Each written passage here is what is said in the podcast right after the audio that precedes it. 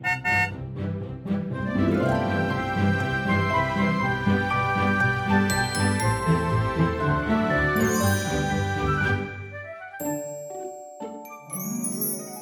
迎搭乘 JK 的身心灵游园车，Life is fantastic。我是 Kevin，我是 Jerome。大家好，我们今天要跟大家看电影。今天会看的就是 Jerome 你非常喜欢的一套电影，是你推荐我看的。嗯，而且其实也是一部老片了啦，就叫做《心灵捕手》。Good Will Hunting，然后香港的名字叫《骄阳似我》，丢阳似我。嗯哼，对，其实这一套电影我真的以前是好像有听过这个中文的名字，但是我是完全都没有看过。但是我记得第一次从我们要聊这个人类图电影院开始啊，每一次 Jerome 就跟我说，其实这个电影你真的要看，真的要看，然后非常的推荐，然后很适合身心灵游园车这个的概念，所以这时候就是我们这一期就跳来一起去聊一下了。对，我们先大概的简介一下这部电影哦，《心灵捕手》。其实这个已经是真的是两千年以前的电影。嗯，对。那这是一九九八年那一年，其实是入围啊、呃、美国奥斯卡金像奖的，算是一个。大热门的片子，因为它一共入围了九项，所以以一般的行销用语，我们就会讲说它是强势问鼎奥斯卡的一部片。对，那这部片其实当时它就是九项入围嘛。那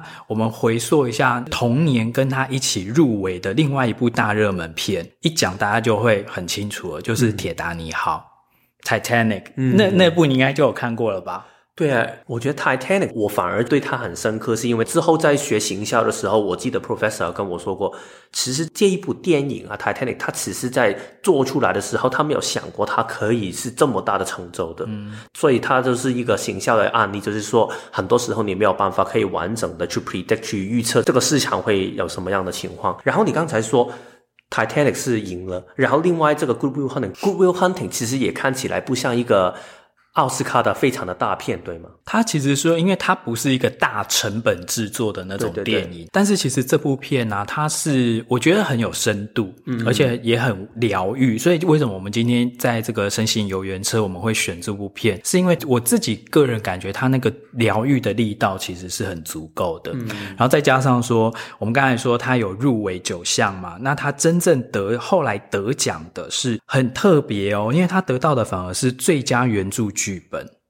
而且最佳原著剧本就是这个《心灵捕手》的剧本啊，其实就是我们呃日后熟知的两位演员他们共同写的哦，嗯、一个就是 Matt Damon 麦特戴蒙，然后另外一个就是 Ben Affleck 班艾弗列克。我觉得如果大家。多少有看电影的话，应该也会看过他们两个嘛，就是 Matt Damon 跟 Ben Affleck 的电影。一定，因为他们就是很好莱坞的一线男星啊。所以第一次我看到之后，然后我发现到原来是他们两个去创作这个电影的时候，我是有一点惊讶的。嗯，因为我一直以为他们两个就好像也是什么 Tom Cruise 啊，或者是 Brad Pitt 的那一些，就是很好看的男的演员。嗯，他们有演技，然后样子也好看，类似这样，就就这样好了。但是原来他们是。第一部的成名作反而是一个他们自己创作的一个剧本，我觉得这个是对我来说是挺惊讶的。对，然后另外一个这部片里面另外一个亮点就是后来在那一届得到最佳男配角的 Robin Williams，哦，罗宾威廉斯，这个你应该就会比较有印象。对，我第一次看他应该就是那个 Night at the Museum。呃，博物馆惊魂夜，对，但是他其实有演过另外一个也很有名的，就是 Jumanji。哦，Jumanji，对对，野蛮游戏，对对对，那个其实都是呃 Robin Williams，那他其实也是好莱坞里面一个算是很会演戏的那种演技派男星。这一部我看，其实因为我之前看两部都，他都是比较是做一些搞笑的片嘛，嗯，Jumanji 也好，或者是刚才我们说的另外一个 Night at the Museum 也是嘛。但是这一部它真的是非常有深度的一个。心理学家，他其实主要是做疗愈的，帮啊、呃、我们的男主角。但是这个我们后面会多说一点，他们两个之间的关系，然后这个疗愈的过程。然后对我来说，我觉得这个是我在这个电影里面最大的一个感受吧，就是看到他们这个疗愈的过程。所以这个我觉得也是今天我们会特别多想聊的一个部分。对，我们也会想要特别借由这部片子呢来聊，就是。通常一个人他心理自我疗愈的一个过程，以及一个，因为他这部片里面的这两位就是男主角跟男配角，好，就是麦特戴蒙跟这个罗宾威廉斯他们之间，其实他们演绎出了是一个非常成功的一个呃疗愈的一个咨商的一个案例。对对对对对。所以我觉得，如果大家是在做这个疗愈的工作的话，或者是你准备做疗愈的工作的话，我觉得这个真的是一个非常好的参考的课程案例。嗯哼，有一点像，就是你去。念书念大学的时候，就是一定会看一些类似这一种的经典的 good practice 嘛。对，就是教有点像是经典教案，对，或经典案例这样子。我觉得这个真的绝对是可以值得参考，因为在电影里面，除了我们刚才说 Matt Damon 跟 Robin Williams 的那这一个对戏之外，其实还有一些就是这一个电影里面有很多不同的元素，都可以看到其实。一个人是如何可以走进一个在心理层面里面的创伤，嗯，然后之后如何可以得到一个正确的疗愈？我觉得这个电影是很好，可以表达到这个部分。对，然后这个也是你本身喜欢这个电影的原因吗？我其实因为我在看这部片子的时候，其实还是在念书的时候嘛。哦、然后当年其实比较少，我觉得有比较少有这种就是探索心灵的题材的片子。但是这一部是让我呃印象非常非常的深刻。那个年代比较多就是 Star Wars 的那一种嘛，这是科幻一点的，科幻或者是动作或者是什么悬疑，嗯，或者什么爱情，对，比较少会有这种呃心理。疗愈或者是心理咨商为主轴的这种电影，也真的好像是近大概十年就比较多这一种啊，对对对对对对对，像我们上一集啊、呃、聊的那个黑天鹅其实它也是就是比较是这种心理类型的这种电影。对，那我们一开始，我们先来讲一下这个故事的大纲哦。其实主要的人物就是我们刚才讲的这两位，就是麦特戴蒙所饰演的一个二十岁的一个年轻人，他叫做 Will。这部片名叫做《Good Will Hunting》嘛，这个 Will Hunting 其实就是这个年轻人的名字，他就是威尔这个 Will。那另外一个主角呢，就是 Robin Williams 演的这个心理咨商师，他叫做 Sean 西恩。那这两个人之间，他们就会发展出。这部片子里面主要的剧情的主轴啦，那这个 Will 是一个什么样的年轻人呢？他其实就是一个非常聪明的一把人，他算是一个数理天才吧？对，他真的是一个天才的状态，就是你给他任何的数学的问题，就算你当时是 MIT 他们的那些教授，他们其实也没有办法可以解剖的东西，但是他。Will 就是不知道为什么，他一看他就可以找到答案了，太神奇。对，所以他就是一个非常天才的，但是很多时候就是说天才他都会有他的包袱嘛。嗯、然后他在他的这个家庭的成长里面，他就是受到很多的创伤。对，所以。到知道他在这个成长的过程里面，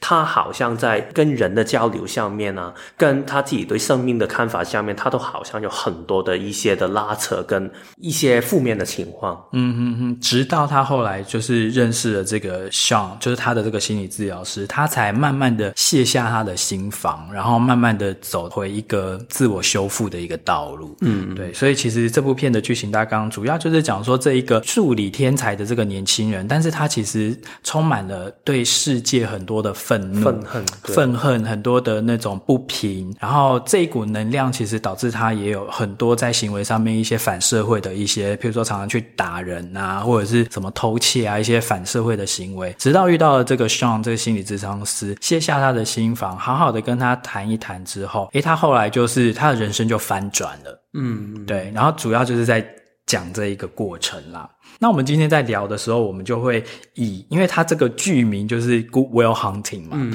其实主要就是在讲这个 Will Hunting，Will 这个小孩，这个年轻人，他的一个自我成长的过程，以及他在人生很多的面向，比如说他在他的感情的面向，他的友情的面向，他未来的生涯发展的。呃，面向人生的方向，种种的，其实我们就以这个 Will Hunting 为一个主轴，然后来聊这部电影。以及我们从一个 Broken Will Hunting 变成一个 Good Will Hunting，从一个破碎的 Will Hunting，然后慢慢去聊到他如何成为那个 Robin Williams 口中的 Good Will Hunting，就是一个。哦，你已经是一个长大的孩子，这个感觉。对，你是一个 good kid，因为其实，在剧中那个 Robin Williams，他有跟那个 Matt Damon 讲说，其实你是一个好小孩。嗯，而且那个 Robin Williams 最后，我觉得最感动的部分就是 Robin Williams 跟 Matt Damon 这个，就是我们刚才说 Will Hunting 这个角色，他已经呈现到好像一种父子的感觉。嗯，因为刚好 Robin Williams 就是那个 Sean 这个人，他本身就是没有孩子嘛。对。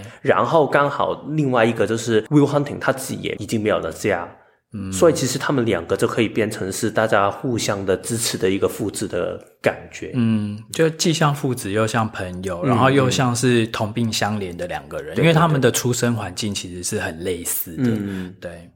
所以这个迈特戴蒙他，你你觉得他演这个角色，你有看得出来他的演技吗？因为我不知道为什么，我总是会觉得说，嗯，因为他其实从小到大，因为你看他其实是一个孤儿嘛。他剧中有讲说，他其实从小就被爸妈遗弃，然后他就是在不同的那种寄养家庭里面流浪。他好像说他经历了三个那个寄养家庭吧，意思就是说，其实有人收养他之后，后来又把他退货，所以他又被不同的人这样收养。所以你看，在这样的经历下成长的孩子，他对世界其实是有很多的防卫心的，嗯嗯，而且他会。根深蒂固的觉得说他自己就是最终还是会被遗弃，嗯，对，他就是所谓我们俗称的很没有安全感的一个小孩啦。所以其实你对这个 Will Hunting 的经历跟或者是他表达出来那个情感，你是会比较。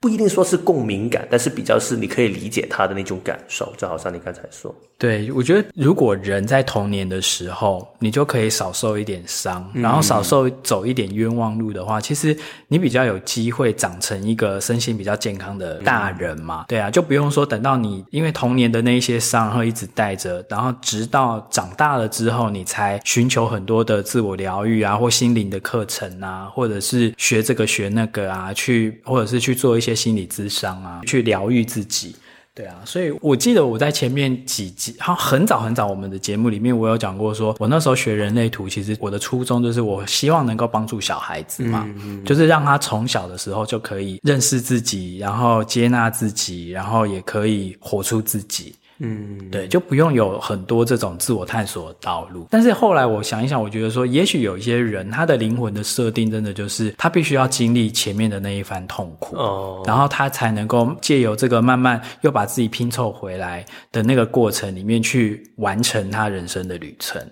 好，所以我们就来聊一下关于其实他这个成长的过程，一开始他是遇到什么样的情况吧。对，第一个主题其实我们要聊的，其实就是他的这个不被爱的童年。嗯，就是很多人其实他童年因为有一些阴影嘛，所以这个阴影其实会影响孩子的一辈子。那以这个 Will 来讲的话，因为其实故事的一开始就是在他二十岁的那一年啊，他到 MIT 去当一个工友。MIT 其实就是麻省理工学院啦，就是说全世界最好的前几名的那种数理呃或者是理工方面的一个学校，然后在里面当工友啊。那你想？看看他二十岁的年纪，然后里面的那些学生，其实都是跟他差不多年纪的人，但是你就可以看到那种完全不同的生命状态。一个是在那边无忧无虑的上学，然后求取知识，然后一个是像他这种在里面做工，嗯、对，就是在那边扫地啊、拖地啊。但是呢，有一天他就是意外的解了一道，就是他们数学系的教授所出的一个难题之后。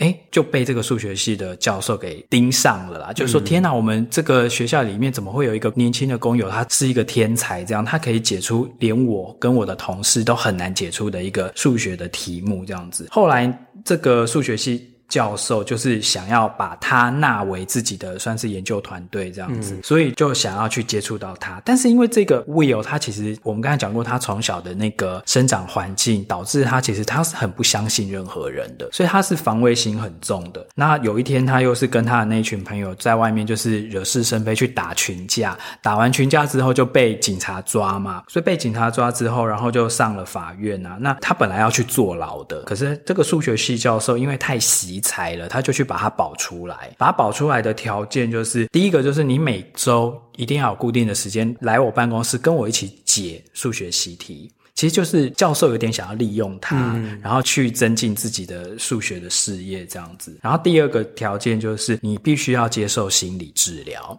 嗯，就是因为从这个地方才开始，他有机会去做很多的心理咨商。然后他头几个就是教授安排给他的，就是一些比较有名的，然后就是教授自己的朋友嘛，就是一些智商师。然后这些智商师，他每一次，但是他遇到这个 Will，他都没有办法可以让 Will 打开，因为其实 Will 的防备心真的非常的重。对。然后我记得他有几次，就是他知道那个疗愈师是谁的时候，然后他翻他的书，然后因为这是 Will 是一个天才嘛，所以他看书非常的快，他很快就看完对方的这一本书之后，他知道对方的性格是什么，他的那个盲点是什么，所以他在做这个疗愈的时候，他就不停的去透过这些语言去反击他，然后让其实几个不同的疗愈师最后都发脾气，就是说我没有办法去处理这个个案，我不是来做善事的，他就是跟那个教授去说，所以其实最后就是 Will 成功的去让每一个。帮他去做疗愈的人，他都没有办法，都要离开。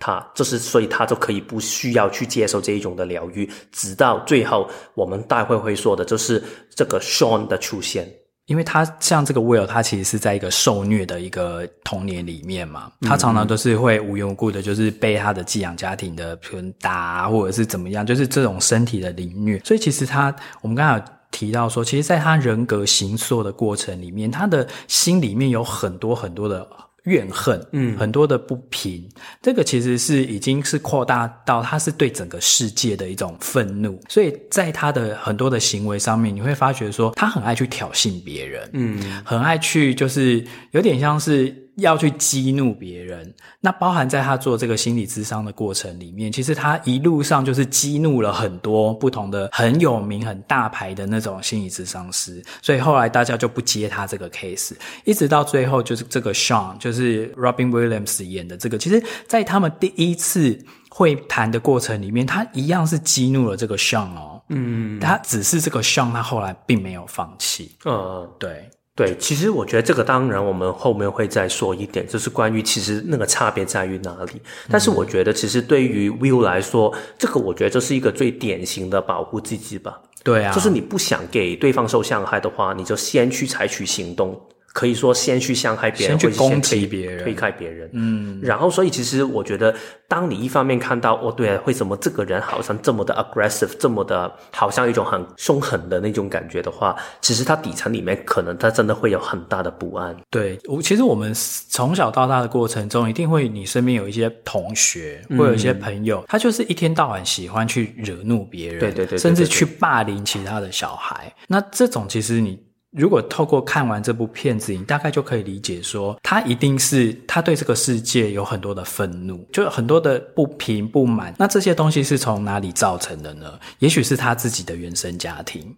就是他这个愤怒的能量一直没有办法释放，所以他就只好去惹其他的人。嗯，对。所以我觉得看完这个电影啊，我自己是觉得说，如果你今天是一个做父母的人的话，其实你真的可以多给你的小小孩一点爱。或者是给身边的一些朋友一些关怀、一些善意，有的时候就是因为一个。温暖的举动或干嘛，其实你就可以一点一点的消解他正在好像一层又一层的冰，去把他自己的心给保护起来的那一个状态。对，就是可以有一点的善意，可以去融化别人。像我就就回想到说，其实我小时候有一次有一个经验就是这样，就是我国小的时候我骑脚踏车嘛，然后在路上就是我就不小心摔车，嗯，然后摔车之后我我的脚就是跟地就磨，然后我就是。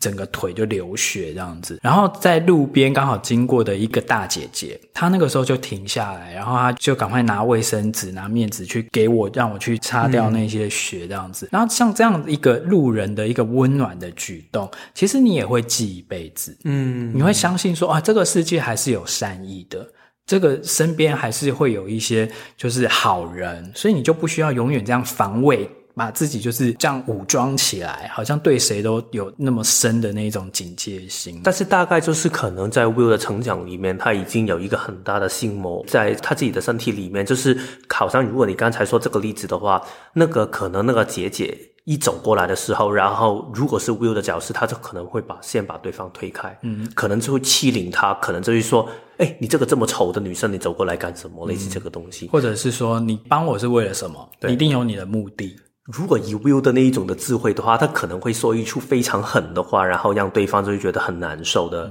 东西。嗯，嗯，所以其实像这样有有这样的成长经验或家庭背景的，不管男孩子或女孩子啊，其实他真的很视觉化，你就会觉得说他好像变成了一个刺猬。嗯嗯，一个刺猬男孩或一个刺猬女孩，就是平常的时候他可能那个刺没有长起来，可是当你离他很近的时候，不管你是带着善意或者是带着恶意哦，他自我保护的机制一定会启动，而且这个启动起来的时候，它会变成是一个。没完没了，然后就是不停会有一点像癌症的这种状态，它就会不停的生长出来。嗯、所以他在关系里面，或者是在工作里面，在生活所有的地方里面，他都会一直这样的扩散出去。所以其实我们后面看到他跟另外一个他喜欢的女生 Skyler，他之间的关系其实也呈现了很多这一种的，一方面很爱，但是一方面他也不敢爱。他有一种就是很防卫对方的一种心态会跑出来。对，所以其实 Kevin 已经讲到我们今天要讲的第二个主题，就是说这样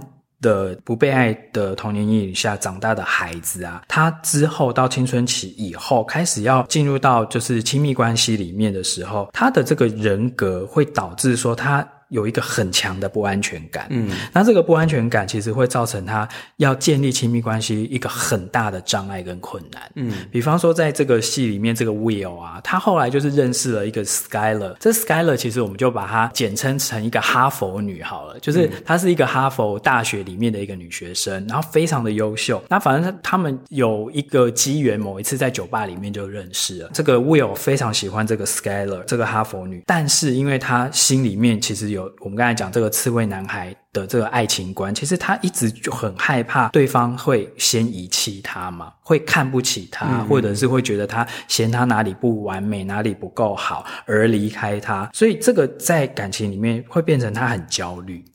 嗯嗯，对。那在这部戏里面呢，它呈现出来的有几幕，就是说，譬如说，他们刚开始交往了一阵子之后，因为他们其实非常的相爱，也很聊得来。然后呢，这个 Skyler 有一次就问他说：“哎，为什么每次我们约会的时候都是你来我的宿舍，我都没有去过你家？哎，我也想要去看看你家长什么样子，或者是你有什么兄弟姐妹啊那些的。”然后通常这个 Will 他被问到很多，你要开始去揭露他的自我的那些东西的时候，他就会成。呈现一个，他就防卫嘛，嗯、他就避而不谈，或者他就避重就轻，所以他就骗他讲说，哦，其实我有十一个兄弟啦。嗯，我有十一个哥哥，我是家里排行老幺的第十二。那这种一听就是非常不合理嘛。而且他好像，我记得他里面有不少名字，就是那一些之前做过的疗愈师啊。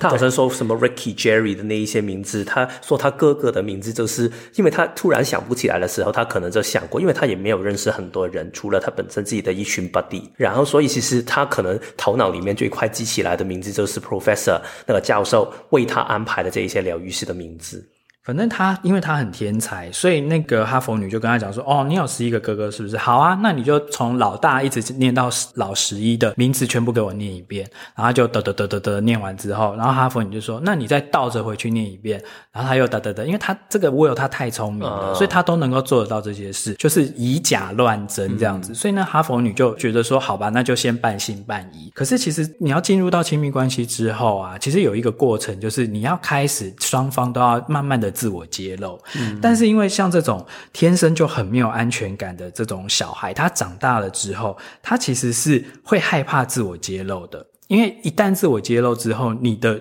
软弱处或者是你的缺陷处就会暴露出来，所以他就会很担心说，如果我讲了关于我自己，比如说我的家境那么差，或者是我其实就是一个孤儿，那你会不会就看不起我的家世，或者是你就不喜欢我了，然后就要跟我分手了？所以这是第一个。这种没有安全感的人，他会很担心这种自我揭露，他会有困难。那第二个是，他们有一次吵架，就是关于说那个 Skyler，哈哈佛女问他说：“诶，我这个哈佛毕业之后啊，我其实下一个我是要到西岸的那个史丹佛大学去念更高深的学问，就对了。嗯、那你愿不愿意跟我一起去？”然后那个 Will 他。就非常的生气哦，嗯、然后他们后来就吵架了嘛。然后因为那个 Will 就跟他讲说：“你其实就是只想要跟我玩一玩就跑，对不对？”然后你玩一玩之后，反正你以后到了史丹佛大学之后啊，你又会开始认识很多上流社会的那一些人，然后最终你也会跟他们结婚之后，然后在那种贵妇之间的那种聚会的时候，你就可以拿我出来说说嘴，就说啊、哦，我其实曾经也有去过贫民窟啦，我也知道说那些底层生的人的生活状态是怎样啦，我以前也有跟这样的人交往过，就拿我出来说嘴。但是这个我其实也挺好奇啊，因为当时我记得 Skylar 有邀请。请他一起去试案吗？对，可是因为他自己心里有困难，就是这样的这种刺猬型的人格，他其实是他本来就不觉得人家会对他，就是说这么好的事情。不会从天上掉下来，他不相信他值得这样的好运。然后另外一个是，他会害怕，因为他从小到大的生长过程，他都是被别人剥削的，不管是剥削他的身体，或剥削他的情感，或剥削他的任何东西，所以他一直觉得说别人都是要从我身上拿走东西。嗯，然后你今天之所以对我这么好，只是为了来换取一段说以后你可以跟别人说嘴的一个谈资，所以他不想把自己投资在一个这样的一个人身上。就是我如果把所有东西都压在你身上，因为如果他跟他跑到西安去的话，等于他放弃现在他在这个 Boston 这个地方里面他所有经历过的人生，然后跑到另外一个地方拿这个人，是不是我真的是可以相信跟把我所有东西压在这个人身上，可能就是他宝贝的自己里面，他就会起那个刺猬的状态出来。所以其实基本上他其实很难跟另外一个人真心的连接啦，因为。他有太多东西要防卫，他有太多东西不信任。即使这个，其实这个哈佛女真的很爱他哦。你从里面剧情来说，其实这么爱。这个 Will，可是这个 Will 他还是没有安全感，嗯，对啊，所以其实不是说有爱就可以克服一切啦，嗯，他还是要先去看心理医生，他还是要先去解开他自己的一些心理的困难，否则再多的爱给他，他都会觉得他不值得，对对，对，对，他不值得这么好的被对待，对。嗯，然后像这样子的那种刺猬型人格啊，长大之后在爱情观里面，他有一个很重要的防卫机制，就是他会在被别人遗弃之前。他先把别人推开，他先离开别人，嗯、等于说他自己想要主导那个，我不是被你抛弃的，是我先不要你的。嗯，所以这个 Will 他对这个哈佛女后来就是这样啊。哈佛女跟他经过那一次就是要不要一起搬到西岸的那个争吵之后，然后这个 Will 就跟他提出分手了。嗯，他好像在所有的关系里面，他都一直呈现这种的状态哦。跟他的那个教授也好，嗯、跟疗愈师也好，然后跟呃 Skyler 也好，他只有唯一没有这个状态，就是他那一群，就是那一群 buddy，就是跟那个 Ben 或者是另外几个朋友。对，就是他有一群四个人的一个死党。对，对对，就跟他非常非常好的一些一些好朋友这样子。所以好像对他们来说，他就没有尝试去推开对方。对，但是因为他们也没有什么很深层的心灵交流，嗯，所以他也还没有走到那种要去张开他的那个刺的那个阶段。嗯，对，通常是要越交越深的时候，要开始聊到比较深的东西，聊到比较内心的东西的时候，他的这个不安全感才会被触动到。嗯，所以你可以看到，当然我们在这个。短短的时间里面，我没有办法可以把他所有的这一些的不同的面向可以好好的表达出来。但是如果大家有兴趣的话，可以多去看一下。他其实这一些面向，除了刚才我们说爱情观是其中一个面向之外，你可以看到他跟教授的那种互动下面呢，他在解决那些数学问题里面的这一些态度啊，或者是他跟所有人的交流跟说话，其实他都呈现这样的一种防卫心态跟一种的比较反社会人格的一种心态。但是我们之后再去聊一下，其实他从这个。过程里面，他如何可以透过跟 Sean 的交流里面，去慢慢去找回他自己想要的是什么？其实像你刚才讲到那个数学系教授啊，如果今天是在 Will 的角度或他的观点来看待这个数学系教授，嗯，为什么要对他这么好？为什么要这么喜欢他？他也会觉得说，你是为了要剥削我啊？我觉得他自己也知道了。对啊，就说你其实是为了要利用我去帮助你在你的数学生涯上面有更高的突破。嗯，你其实也是。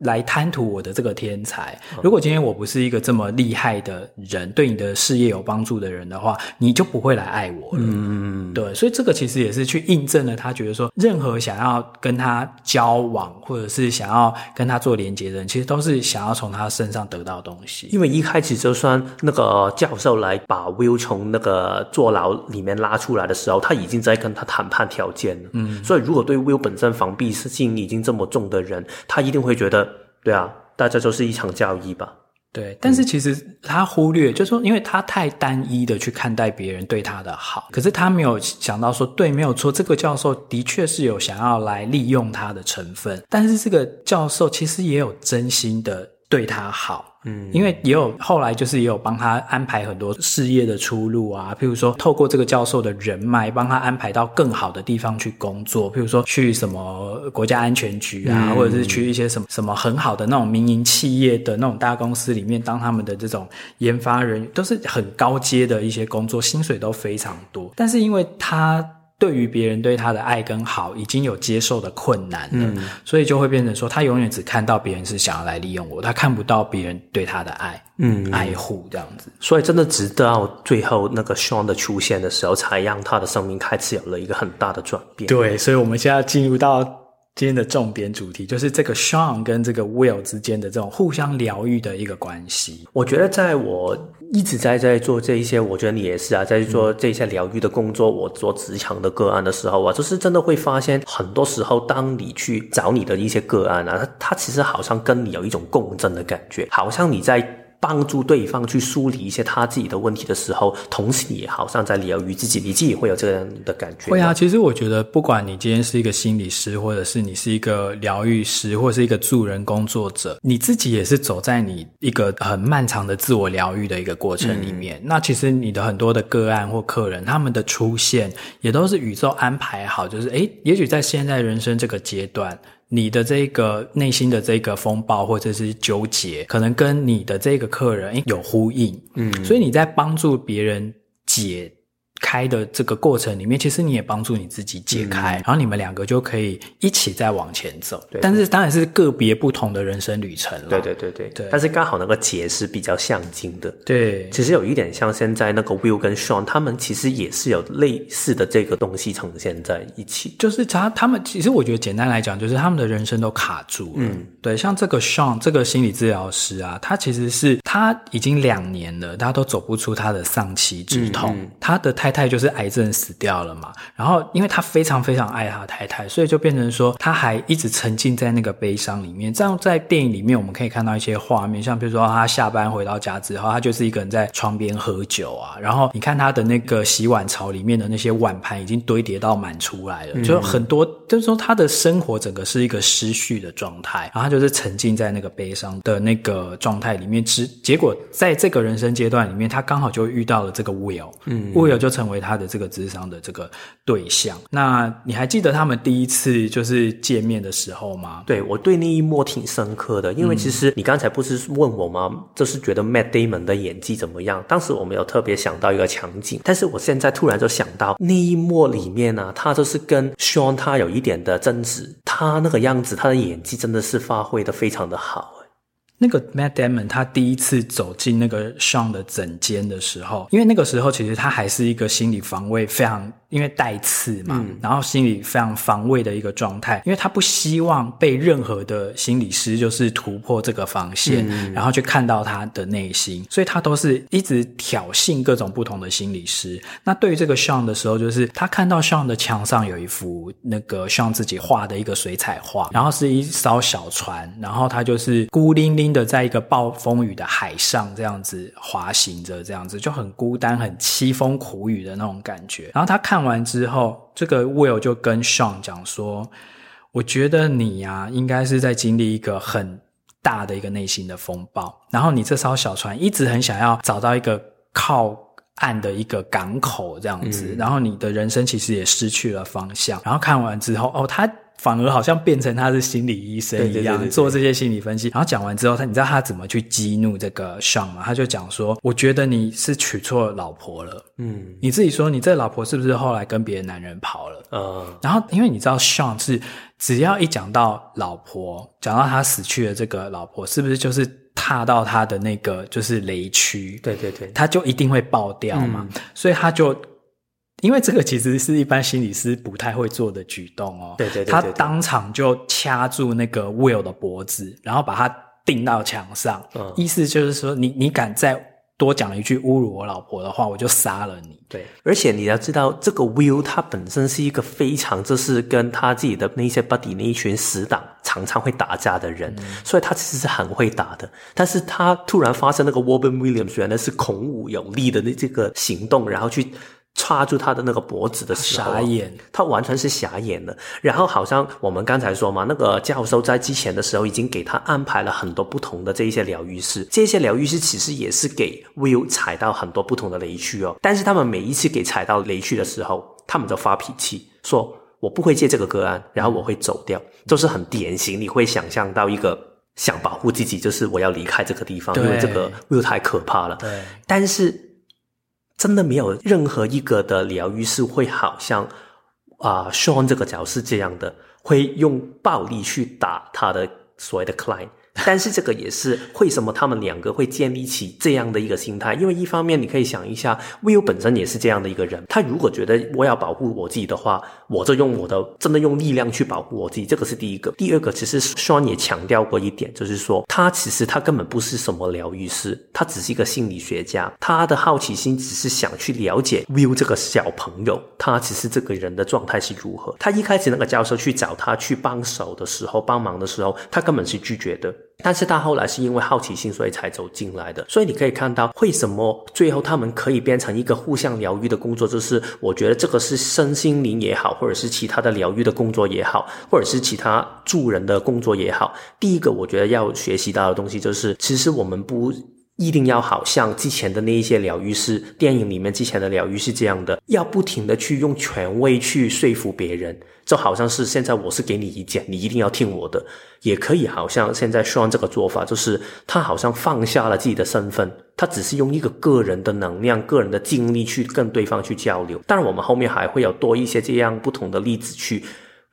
让大家可以了解到他如何做到这一个的交流跟这个疗愈的过程。当然，Sean 他这种就是出手去攻击他自己的这个智商对象的这件事情，其实是应该是不符合医医疗伦理的啦。对。但是，当然我们不鼓励这样的行为，对不对？但是，其实你有没有发现，就是这样的一个破格的举动，反而让 Will 他其实是。稍微了放下他的心防，嗯，因为他从此之后他就觉得说，诶，Sean 这个心理师跟其他人都不一样，对对对，他是一个就是人性很强的一个，就是他反而会觉得去 relate 到说，诶，这个人其实跟我的个性其实是有点像的，那也许我比较可以跟他袒露我的一些想法，也许他比较能够理解我，而且他真的这个行为不是装出来哦，因为其实在这个电影里面呢，不停每一次他们相见的时候。Will 还是用一些不同的言语去攻击 Sean，每一次都会有这一些，然后不停踩他的雷点，然后但是其实每一次你可以看到他们的互动里面呢，很多时候 Will 当他说中了对方的那些痛点的时候，可能 Sean 就会觉得，对啊，那时间够了，那你要走了，嗯、他就是还是会用一些自己的状态去表达出来，但是他从来没有装出这一些我就是权威，为什么你不尊重我的样子？嗯、所以为什么他？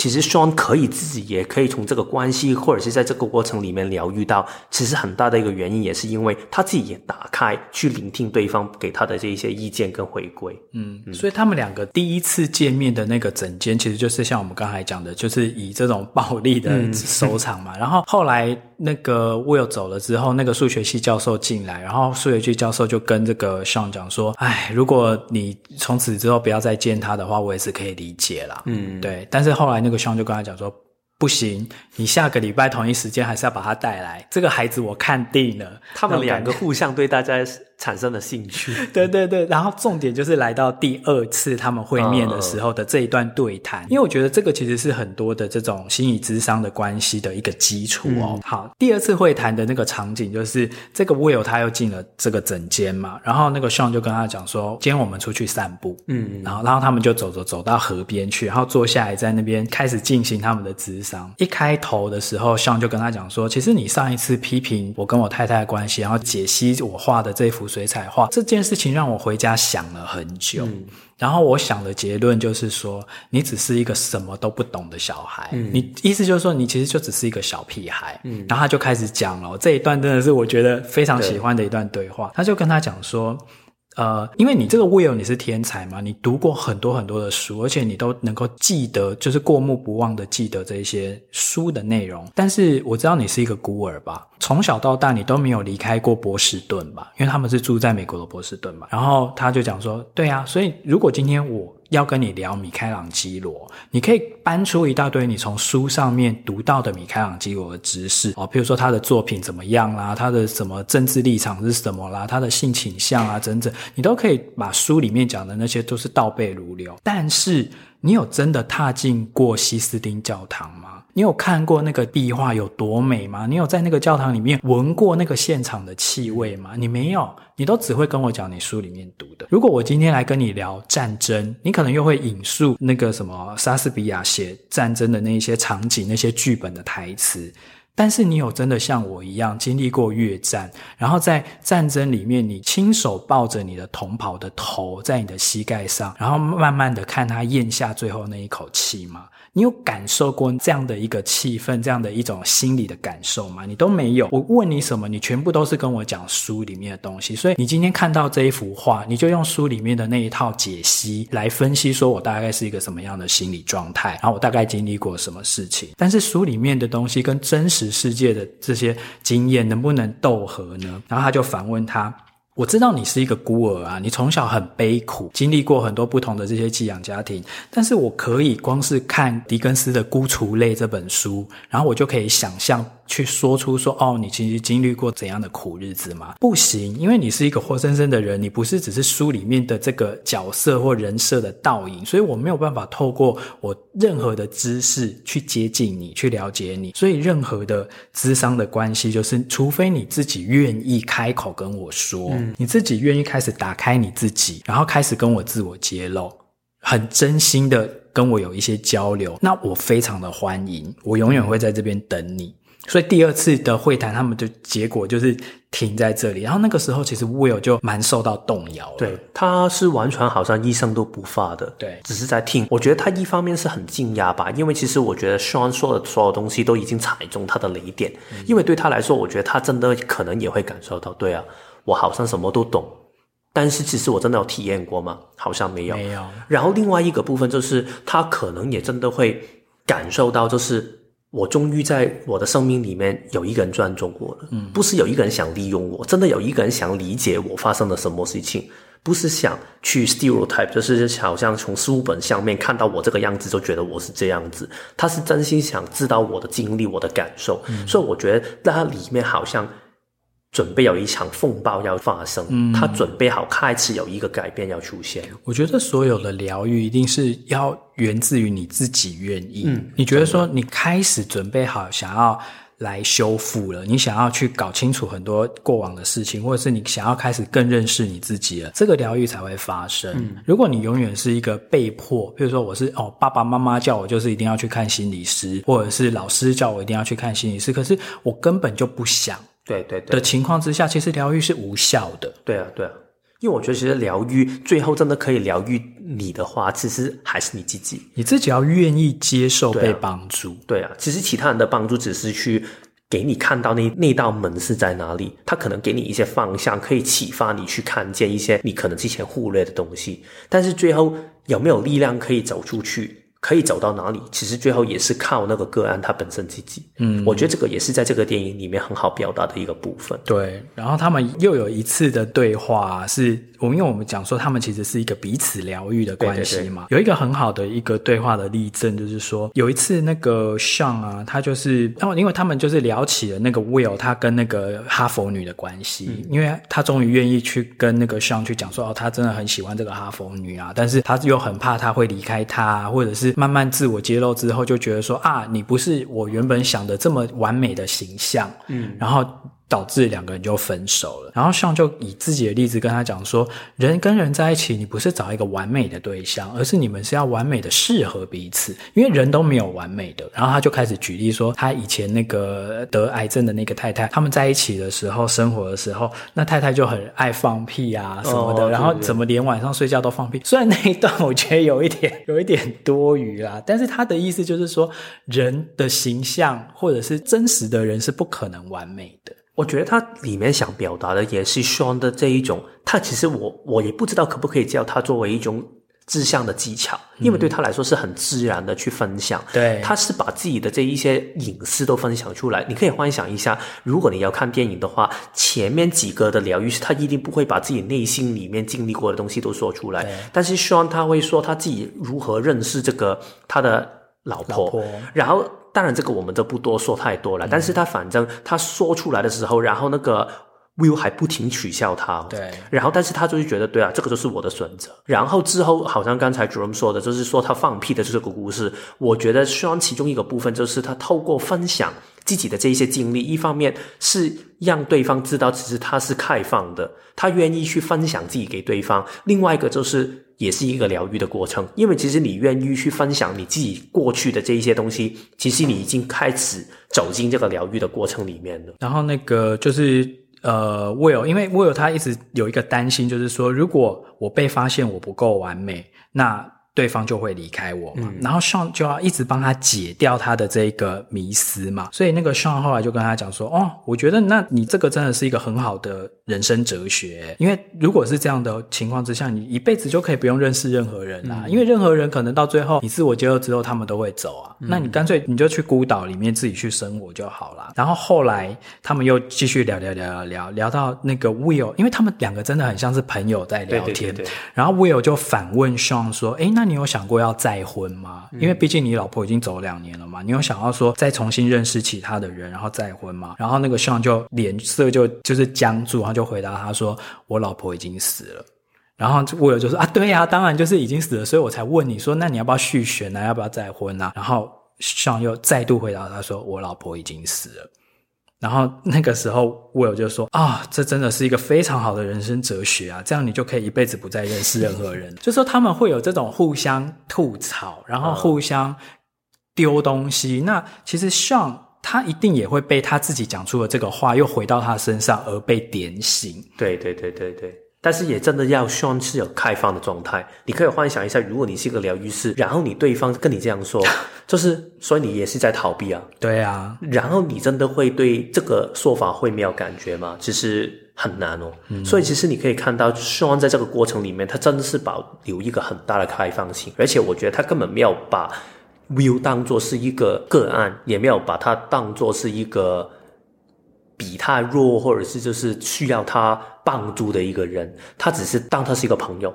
如果朋友攻击你的话，那没关系啊，大家就互相攻击一下就可以了。我觉得他是用这个心态去对对方，所以这个疗愈才这么的可以有他的力量存在。我觉得可能如果我们从一个灵性的高度来看的话，也许这个 Sean 其实他的灵魂也已经准备好了，嗯、毕竟过了两年了嘛，太太已经走了两年，他也许可能已经颓废到一个程度，他自己。也准备好说他想要走出这个卡住的状态了，嗯、所以他在生命中才遇到了 Will。对对对，对，对，然后他们经过这样的一个互相疗愈的过程之后，其实到最后的结尾就是这两个人都从原本卡住的这个状态里面都往前 move on 了，嗯，都更往前走了。其实我真的很喜欢这个结，其实最结尾的这个部分。对，因为其实我觉得。我们刚才说他们都 move on 嘛，嗯、然后对于 Sean 来说，他的 move on 就是去体验世界，他真的去离开他现在这个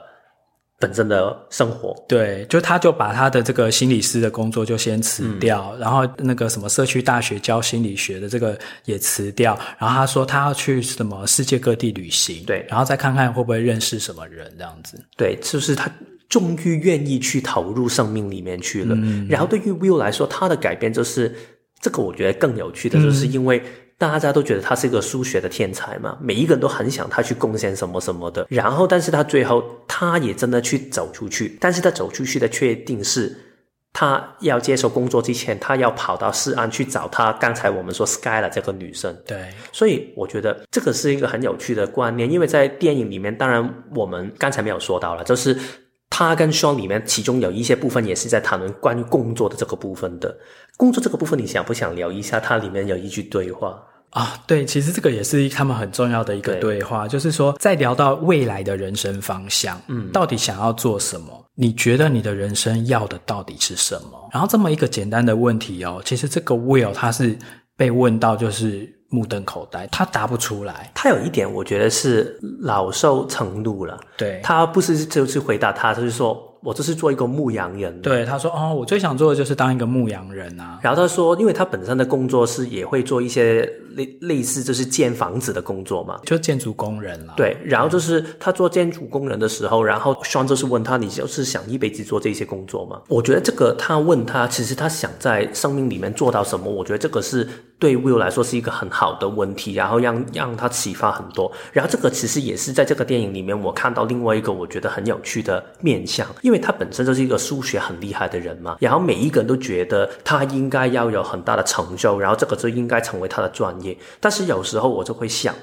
其实，如果我们真的要尊重每一个人的人生的话，其实不是应该让他去选择他要做的是什么吗？如果他真的很厉害的话，他数理很厉害的话，就代表他一辈子一定要要做这个事情，这个就是他天命嘛。如果这样的话，我觉得也不是真的尊重这个人的可能性，也不是去尊重这个人的选择。所以，我为什么我刚才说我最喜欢的就是到结尾的时候，Will 放下了所有这些东西，他其实可以很好利用自己的天才，他也可以很利用大家对他的期待，但是他没有，他最后的选择。就是去西安找他那个喜欢的女生，所以他放弃了所有的所谓大家对他的期望跟可能性，或者是人生的志愿跟人生的使命，他只是想好好的享受生命，先去找一个喜欢的人，去爱的一个人。我觉得这个也是一个挺有趣的结局。其实我一直觉得说，我比较认同的这一种疗愈的关系，或者是一个疗愈师他的定位，就是说他不是直接告诉。那个对象说：“你应该怎么做？比如说，你现在就是应该要分手，或者是你现在就是应该要离职，应该要怎样？不是，而是说他是在一个对话的过程之中，然后帮这个对象一直去厘清，说他自己真正想要。”怎么做？嗯，就像这个 Sean 去问 Will 的，就是说，What do you want to do？嗯，你到底想要怎么做？因为人的力量是来自于你一定要自己先知道我想要什么的时候，力量才会出来，而不是别人告诉你说你应该怎么样。对对对。的时候，因为那个力量的那个力度会不一样，感觉好像 Sean 真的是在整个电影里面一直都没有给过一个所谓的意见，或者是给过一个方向。Will，他只是去引导他去想，其实你想要的是什么？对，他只是去营造出一个安全感，然后让他在这个有安全感的情况之下，他的人生可以开始继续流动，让他知道其实你是可以选择的。对，尤其是他最后说的那一句嘛，就是跟他说 “It's not your fault” 的那一个经典的对白。哦，其实那个是我觉得。Matt Damon 演的最好的一幕啦，嗯、就是说，我其实我我自己每次看到那一幕，我都还是会哭，还是会、嗯、会流泪，因为那个真的是在疗愈里面的一个非常强大的一个咒语，嗯，就是跟对方讲说，这不是你的错，对，然后。我自己还有数过，其实 Sean 跟 Will 最后讲说，This This is not your fault，这不是你的错。这个其实讲了十遍。嗯，他讲到这个的脉络是说，他们那个时候就开始去回顾说，哦，他从小遇到的这一些暴力啊，他的那些养父啊，就是动不动心情不好就打他，而且都还是那种重伤害的那一种，所以导致他到最后就变成他很 tough 嘛。他就是他对别人都是防卫心很重，而且他会觉得说，我自己要很强，然后我要攻击别人这样，但是。这个 Sean 去融化掉他心里的这一块冰山的技巧，就是跟他讲说，其实这都不是你的错，嗯、就是你从小遇到这样的遭遇，或者是生在这样的家庭，或者是怎么样怎么样，这些遭遇都不是你的错，那是那些大人自己有问题。嗯，你只是很刚好的遇到了，都是一些自己生命中有很多问题自己解不了的大人，然后就出气在你的身上。嗯、对，所以。这都不是你的错，但是他一开始我说这他这一句讲了十遍嘛，因为你要融化一个冰山的时候，你要一层一层一层的这样融化嘛。他一开始讲到第一次、第二次的时候，那个 Will 还回答他说：“哦，我知道，哦，我知道，我知道，我知道，这都不是我的错，我都知道。”但是那个都还是在头脑的层次哦，嗯、他头脑知道，但是后来这个。呃，Sean 就是盯着他的眼睛，然后身体又更靠近他，有点好像要去拥抱他那样，更靠近他，然后去跟他讲说：“这不是你的错。”一遍又一遍的一直跟他讲这，这不是你的错的时候，我觉得这个这个力度就开始从头脑慢慢的到他的心了。我记得当时 Will 的反应是说。你不要再玩我了，够了。他把他推开啊，开说你不要整我。对啊，因为他再接下去的话，他整个冰那个就要碎掉了，然后他所有的那些防卫的那些刺全部都要脱落了嘛。嗯、对，他就要整个都崩溃了，所以他那个时候内心也很挣扎。我有点是最后一道防线，我一定要守住，我一定要守住，我要守住。对，结果没想到后来他还是真的就是。一次又一次，这一句又一句的，这不是你的错，这不是你的错。然后最后，这个 Will 他就放声崩溃大哭，嗯、他就抱着 Sean 就崩溃大哭。那边真的演得很好，对，他就是因为这样的一个释放之后啊，他其实一直累积在心里面的那一些愤怒的能量，一次就爆发出来了，嗯、就被那些眼泪就全部都代谢掉。好，然后从那一次爆哭之后，晚上这个。Will 回到家，他就变得非常的平静，嗯、然后他就开始真的静下心来想说，他的人生往后他要做什么。嗯，所以他后来最后就跑去，对对对对，后来才跑去那个，就是开着他的那个破烂的车，对对对，从东岸要开到西岸去找那个哈佛女。对对啊。我上一次跟 Jerome 去聊的时候，就破坏他的幻想，因为我就是说，我最喜欢他的结尾，就是他放弃了所有的世界对他的梦想，然后他就去把妹。然后他说：“你怎么可以这样说？这个是一个很感动的结局。”对，他终于知道说，因为他以前是他在爱人上面是有障碍的，嗯、他有困难的，可是他终于后来化解掉了他的这个心魔之后，他终于又找回爱人的能力。然后，因为人只要一踏出这个愿意去爱人的这一步，你一定有可能会受伤嘛。嗯、那以前是为了要防堵所有被伤害的这些几率，所以他干脆就不要去爱人。对我来说，那个最后的感动就是除了爱之外，就是他愿意去走出去，就是他无论是离开他本身住在这个波士顿的这个地区也好，或者是他愿意去爱人也好，就是他愿意去，没关系，我去尝试一下，我不再害怕受伤跟失败了。我觉得这个是他里面一个非常大的觉醒。所以我觉得这个是也让我觉得最可以说感动的一个部分。嗯，其实这个这不是你的错的那一段，真的是非常精华的一段。那最后我们其实是要来聊一下 Ben Affleck，因为其实今天都一直没有讲到他，最后的一点点时间来讲一下，因为这个也是非常感动我跟非常疗愈我的一个面向，就是这个 Will 跟 Ben 之间的这个好朋友的感情，因为这个 Ben 是他从小的好朋友，然后这个 Ben。其实他就是戏中的名字，也叫做 Ben，就是这个班艾佛列克。他其实是最感动我的地方是这个朋友啊，他是真心希望对方好的。他们有一次一起在那个建筑工地里面就是打工的时候啊，在那边拆房子，然后那个 Ben 就跟那个 Will 讲说啊，我真的每天早上开车到你家去接你，然后一起去工作的这段路上啊，我每次我一敲门的时候啊，我都好希望。不会有人来应门，我都好希望说你已经离开了，你就不在了，而且甚至连句再见都没有跟我说，你就离开了，你就去过你更值得过得很好的生活。然后 Will 当然就跟他讲说，为什么？我觉得当那个拆房子工人很好啊，当工友很好啊。什么叫做我是数理天才？我就好像一定要去什么大公司工作干嘛干嘛的？对啊，然后我有这些天分，我不去用它，我有对不起谁吗？然后那个 Ben 就跟他讲说，他说你没有对不起任何人，但是你对不起我。因为我每天这样子去载你啊，去那个，然后当你的朋友啊，然后都支持你啊。但是我也是希望你明明有这个天赋，你有条件可以过上好的生活，我是希望你去过的。好，然后他那个 Ben 就讲说，你就好像是你手中握有一个乐透彩券，而且是中头奖的，可是你却一直没有胆去兑换它。然后他就讲说，如果是我的话，我一定会不计代价的去兑换的。